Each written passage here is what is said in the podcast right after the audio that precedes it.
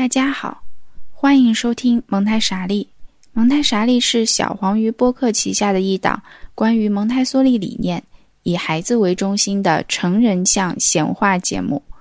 我是某某，今天是第五期。大家可以在所有通用播客客户端、小宇宙、喜马拉雅、网易云音乐、荔枝 FM、蜻蜓 FM 收听这个节目。第一季我们每个礼拜五下午五点钟准时更新。蒙太莎利开通了爱发电账号，欢迎来为我发电，支持节目的稳定更新。终于到第五期了。今天我们的题目是关于精神胚胎的，这是一个有一些神叨叨的概念，因此呢，某某会在开头稍微再介绍一下关于蒙台梭利的一些信息。蒙台梭利本人他是非常虔诚的天主教徒。因此，在他的著作里会出现很多关于上帝或者圣经内容的引用，但这并不代表说他是一个有狭隘的宗教观的人。意思是，他不能够接受别人信仰其他的宗教。他本人也没有任何想要传播天主教的意思，或者说，他也没有觉得自己会比那些没有宗教信仰的人要高级。因为如果说他有这样的想法的话，他就没有办法在印度开开心心的度过七年的时间。他在印度培养了或者说培训了非常多的蒙台梭利老师，都是来自各个不同的宗教的。所以，如果您在阅读蒙台梭利的著作的时候，遇到了这一部分内容是蒙台梭利关于圣经里面一些内容的引用。如果说它让您觉得不舒服的话，您当然也可以跳过这一段描述，因为这本一般来讲，因为他的书里面有很多有其他有意思的部分，还是非常推荐阅读的。还有一个小的点是，某某因为参加了不少蒙台梭利的培训，所以某某会有一些比较习惯的表达法。嗯，比方说，我们说每一个不同阶段的老师，说零三老师的意思，就是指他的接受培训的时间段是针对零到三岁的孩子进行的一个培训；三六老师的意思，就是说他的培训是针对三到六岁的孩子这个年龄段的孩子进行的一个培训；六十二的老师呢，就代表说是小学部分的老师。嗯，这样的表述可能会比较的方便，所以我在以后的表达当中也会这样使用。那蒙台梭利也是有青少年项目的，他的青少年项目就不再叫十二十五的老师了，就直接叫青少年的老师。这只是一个方便大家称呼的叫法。蒙台梭利自己在印度的时候是一九三九年开始，那个时候三六的部分。也就是说，我们通常说的幼儿园卡萨的部分呢，已经相对比较成熟了。六十二的部分呢，在印度蒙台梭利也已经培训了一些老师了。这个时候，蒙台梭利又开始将目光投向了零三这个部分，而且他当时做了非常多的关于这个方面的思考。对人的建构，就人是怎么变成人的这个过程，非常的有兴趣。加上他自己又有很多生理学的背景，然后呢，默默自己是觉得这是一个很有灵力的地方，因此他在印度的时候会思考这方面的内容，我觉得是一点都不奇怪的啊，因为印度很能激发人对于比较纯粹的思考的兴趣。因此，如果大家去读蒙台梭利的各个著作，会注意到他会用到一个词叫做 “psychic development”。在这个意思里面呢，它几乎可以等同于 “spiritual development”，意思是人的精神的这个发展。但这个精神的话，又跟心理这个词还是会有一些不一样的地方。所以，这个 “psychic” 在我的理解里面，就是很有灵力的这个部分。是最难加以说明的。我们经常说人是万物之灵长，但是这个灵在我们的意思里面是代表精神的部分，但还有一部分是不可确知的玄妙的部分，因此是很难解释的。所以呢，这一期内容会特别神叨叨。对，因为我们在说灵这个概念的时候，会想到词，比方说灵气啊，这个人很灵动啊，就是没有灵魂啊。这个万智有灵，这个灵到底是从哪里来的？或者这个词我们在解释起来的时候，确实也会感到很困难。但这就是生命。OK，那接下去我来解释一下蒙台梭利眼里的精神胚胎到底是什么意思。首先，我们先来理解一下生理胚胎的意思。这是一场从无到有的创世纪的过程。所以，首先有了受精卵，那么在子宫当中，受精卵进行了发育，一分二，二分四。然后出现了各类细胞的分化，这些受精卵当中的变化是以非常惊人的速度按照设定进行的。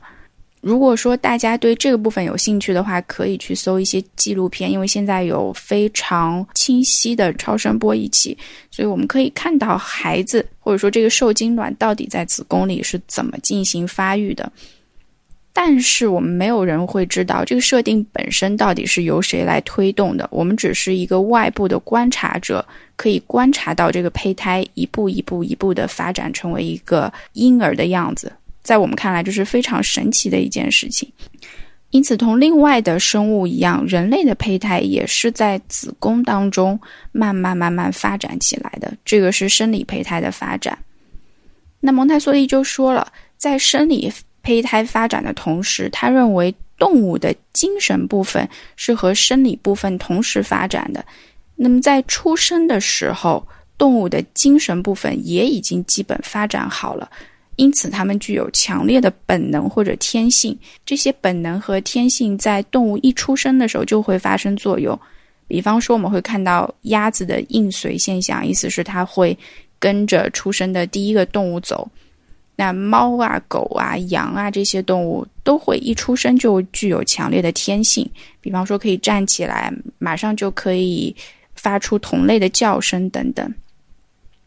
但是人的精神发展的这部分就不是这样子的，跟动物不一样的是，人的生理发展是先于精神构建的部分的，也就是说，人还有一重精神胚胎的发展是不在子宫里进行的。而是在子宫外进行的，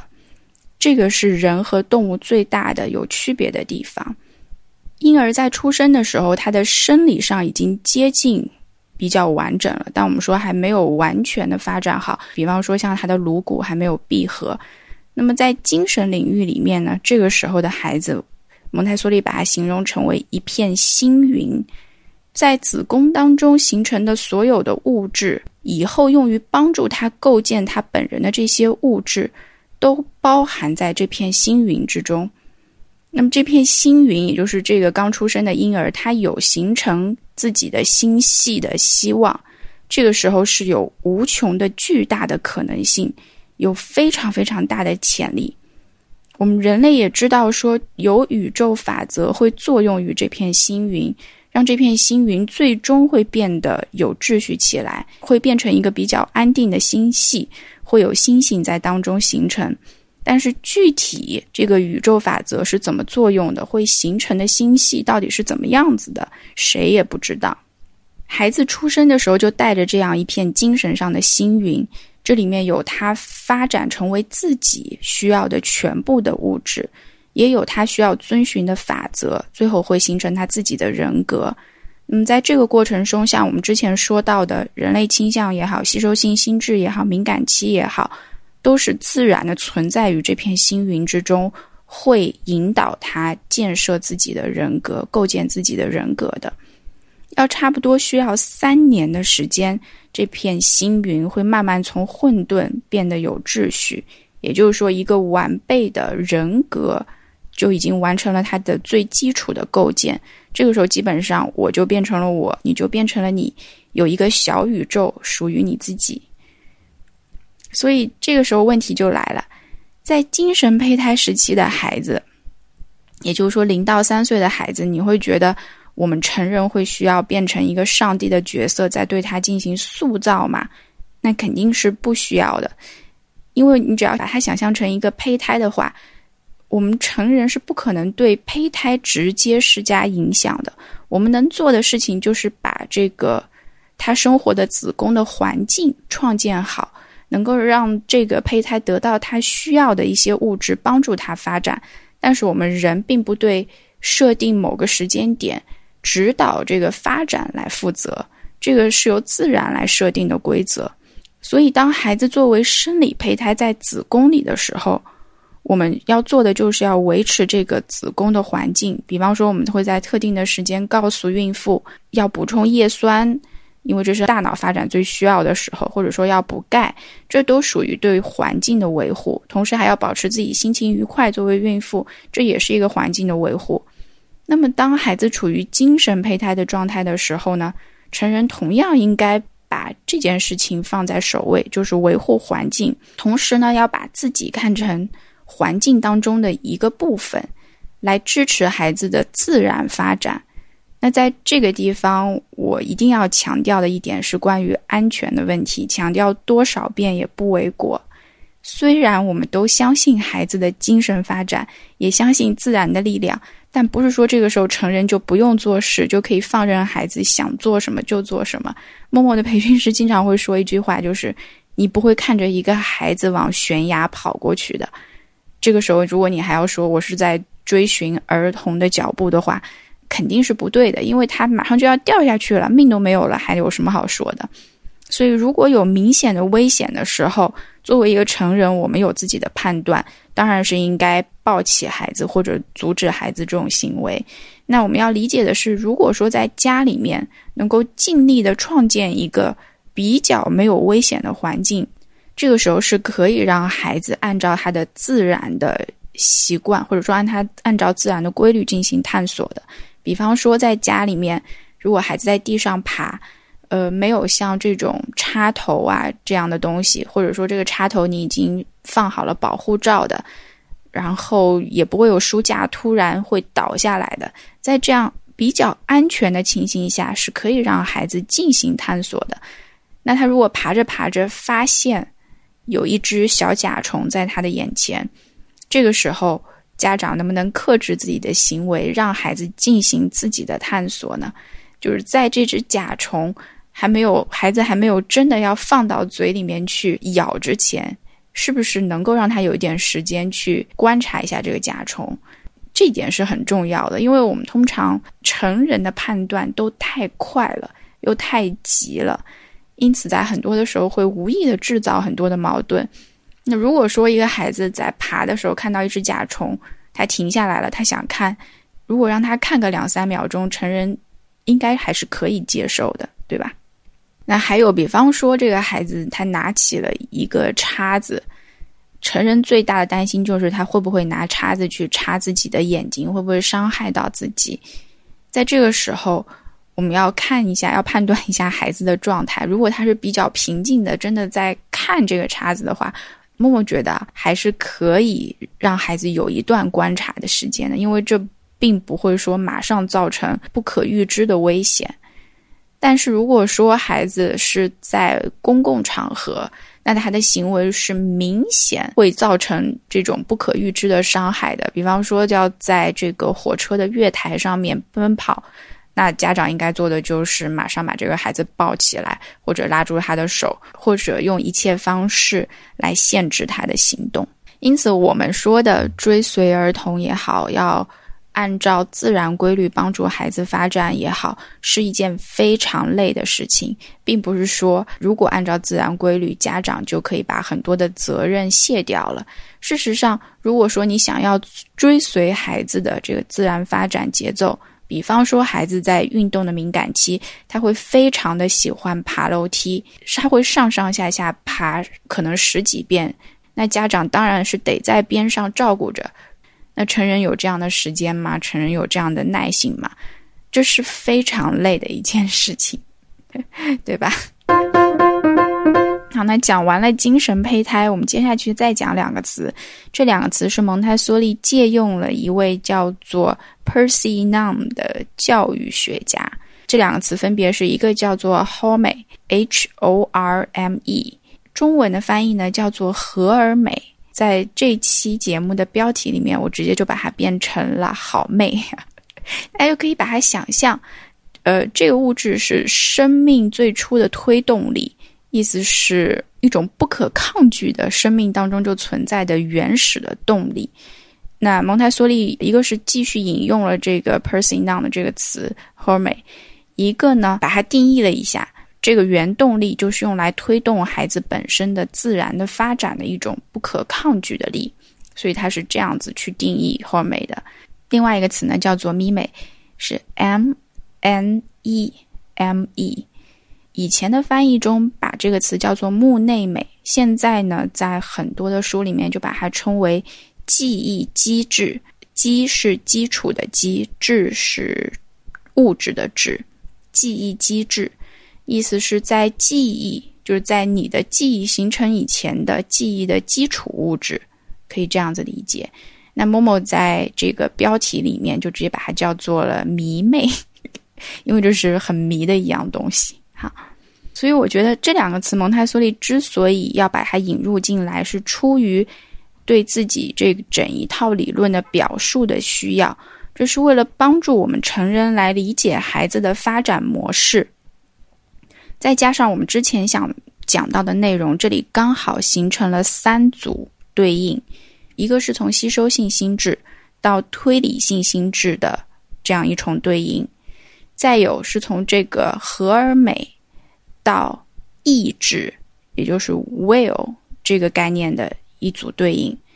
再有一个是从咪妹记忆机制到记忆的一重对应。蒙台梭利想要做的呢，是围绕精神胚胎这个概念进行解释。也就是说，孩子在精神胚胎时期，因为孩子的人格构建还没有完成，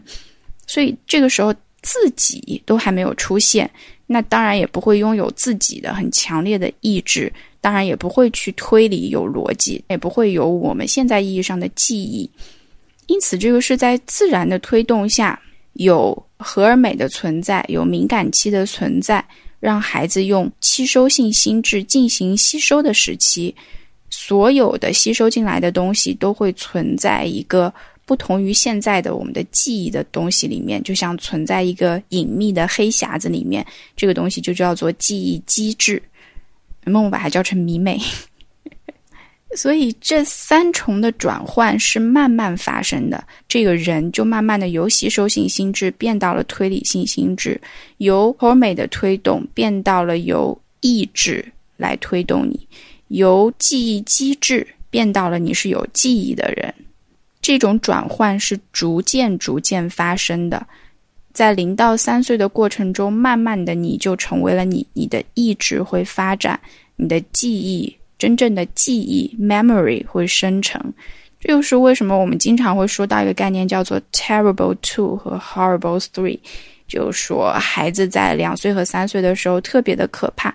那孩子怎么可能在那个时候对成人来讲不可怕呢？因为这个时候他。刚刚用自然给他的力量构建完了他自己，因此这个时候他就会反复确认我的存在啊，这打引号的我的存在。他说的每一个我不要，或者说我不想，都是一种确认我的存在的强化，因为这种词对他来讲是很新鲜的，多新鲜啊！一个人刚刚构建出来。然后他的推理能力逐渐的发展，但这个时候吸收性心智依然是主导。也就是说，我们在三到六岁的时候，可以说是一个吸收性心智是主导，推理能力呢是慢慢发展的过程。只有等到到六岁，人的建构算是真正意义上的基本完成之后，也就是说，我们这个在三到六岁进行了一轮巩固以后。自然的力量就慢慢的隐退了，这个时候就变成你要让你自己开始发展了。那首先要发展的就是你的推理性心智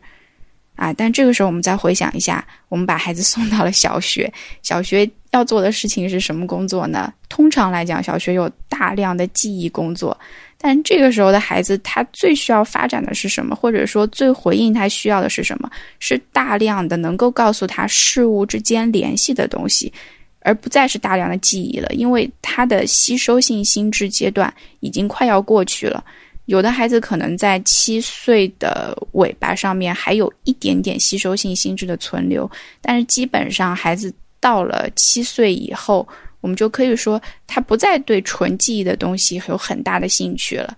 而是要对很多事物之间的联系有兴趣了。这个时候，孩子问的为什么是真正需要你解答的为什么，不再是一件可以敷衍过去的事情了。好，那我解释完这个精神胚胎。霍美和咪妹之后呢，默默老师要问问题了：为什么人类有这么漫长的胚胎外的精神发展过程？为什么人的这个构建过程和人格的构建过程要在胚胎外完成，不能跟动物一样，基本在子宫里面就完成呢？那为什么这个构建的过程这么长，要比其他的动物久那么多？也就是说，我们要度过基本。三年的无助的时间，让这个人格慢慢来构成。那蒙台梭利觉得这就是出于适应的需要。当人类婴儿以这样的方式构建自己人格的时候，才有利于帮助他适应他所在的时代。因此，当一一个婴儿出生的时候，他有无限的潜力，他可以适应任何时代和任何地方，只要那个地方是有人存在的。不管这个婴儿出生在哪里，是原始社会也好，是今天的这个现代社会也好，或者是出现在非洲也好，它都是可以适应的。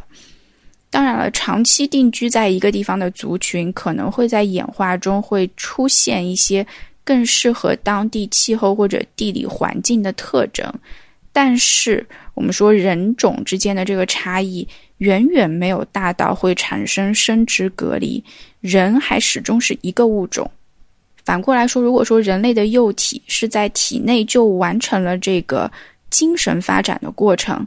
比方说我们说孩子的父母一个是中国人，一个是美国人，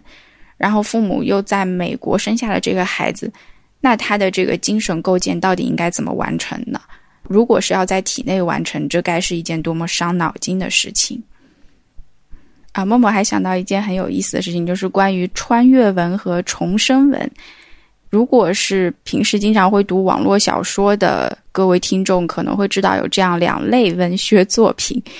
呃，穿越文的话是指一个人以现代人的带着他的记忆，带着他的整一个人的灵魂穿越到别的时代去。那么重生文就是说，呃，他带着自己现在有的记忆。从孩子或者从他的生命的前几年开始重新活一遍，但是这个时代是不会变换的。在这两类文里，大家会觉得自己更适合哪一种呢？到底是玩穿越还是玩重生呢？我们一定要对自己有一个充分的认知，因为我们现在穿越回去的人人格都是基本很稳定的，都是适合于我们现代社会的人格，因此就不推荐穿越到太远的时代。因为那样的话，我们的心理适应期就会很长。如果想要在那个时代大有作为的话，你需要依靠你的意志、你的才华，而不是从现代带过去的一点点信息。所以，如果是某某某某，就绝对不会选择穿越到原始的社会。那个时候，大家的心理构建跟我肯定是太不一样了。呃，我现在我的肢体训练的可以把。电脑打字打得很快，但是对于当时的人来讲，这是一个无用的技能。因此，我们觉得作为一个普通人，千万就不要觉得穿越过去就能够呼风唤雨。如果真的可以的话，默默会选择重生，意思是还是从现代开始，因为。这样的话，虽然我的智商不会改，我的构建也已经完成了，但是因为我还有一些很有用的信息，会有比较大的概率可以得到我现在很想要的东西。所以想一想的话，这个生命真的是一个很奇妙的过程。当你自己正在建构自己的时候，你是不知道的；等你回过头来反应过来，你知道那个时候你在建构的时候，那个建构早就已经完成了。所以在零到三岁这个阶段，我们说自然的力量之强，我们可以从哪里看出来？我们可以从今天人类还是好好的活着这一点上就可以看出来，起码人这个物种还存在，那就说明这个物种在演化的过程中还是有很多可取之处的。虽然人类构成了婴儿构建道路上的一点点阻碍。但是以概率来讲的话，我们今天社会中的反社会人格也好，或者人格破碎的人也好，毕竟还是少数，少到我们会觉得，哎，这些人太不正常了。也就是说，我们正常的人好像还是大多数。因此，作为这个物种来讲，人类其实还是挺成功的。我们应该给自己鼓鼓掌。那，接下来的一个问题是，如果是在零到三岁的阶段，也就是说，在孩子还处于精神胚胎的阶段，如果发生了太大的障碍，严重影响到孩子本人的构建，或者说他的环境太不稳定了，我们大家可以想象成一个非常不稳定的一个子宫的环境哈。比方说，孩子真的遭遇了很多事情，在零到三岁这个阶段的话，我们也不是说这个孩子长大了就一定会，呃，反社会也好，人格不正常也好。但是我们说，这样的孩子长大以后会需要很多的时间进行疗愈，才能够面对这一段在他还没有记忆的时候发生的事情，因为影响真的会非常的大。蒙台梭利把孩子的正常发展比喻成一条河流，因此，如果障碍是小小的，那对于这条河流来讲，其实也不构成很大的障碍了。它会非常容易的就平稳的流过去了。有的时候，甚至一点点小的这个障碍，会让这条河流看起来流得更加有滋有味一些。如果说是一个非常顺利的，比方说一个环境特别支持孩子自然规律发展的一个情形下呢，我们我们成年人就会看到一个孩子无病无灾、顺顺利利、健健康康的成长为一个正常人，这就是一个生命的特别正常的状态。你会看到这种生命之流的力量的涌动。但是如果说这个障碍太大了，像一块非常非常大的巨石，就挡在孩子正常发展的道路上，这条河流流经的路途上面，那怎么办呢？我们要知道，它是一条水流，当它正面不可能去逾越这个障碍的时候，它会选择往边上流，也就是说，这条河流会产生偏离，孩子的能量会产生偏离，往边上流过去了。在六岁以前，蒙台梭利认为这种偏离还是有机会可以挽回的。用什么方法来挽回呢？我们说叫做用工作中的高度专注状态，也就是说，通过帮助孩子体验到进入深度专注进行做事的状态，就可以从边上来逐渐引导孩子回归到这个正常的发展模式上去。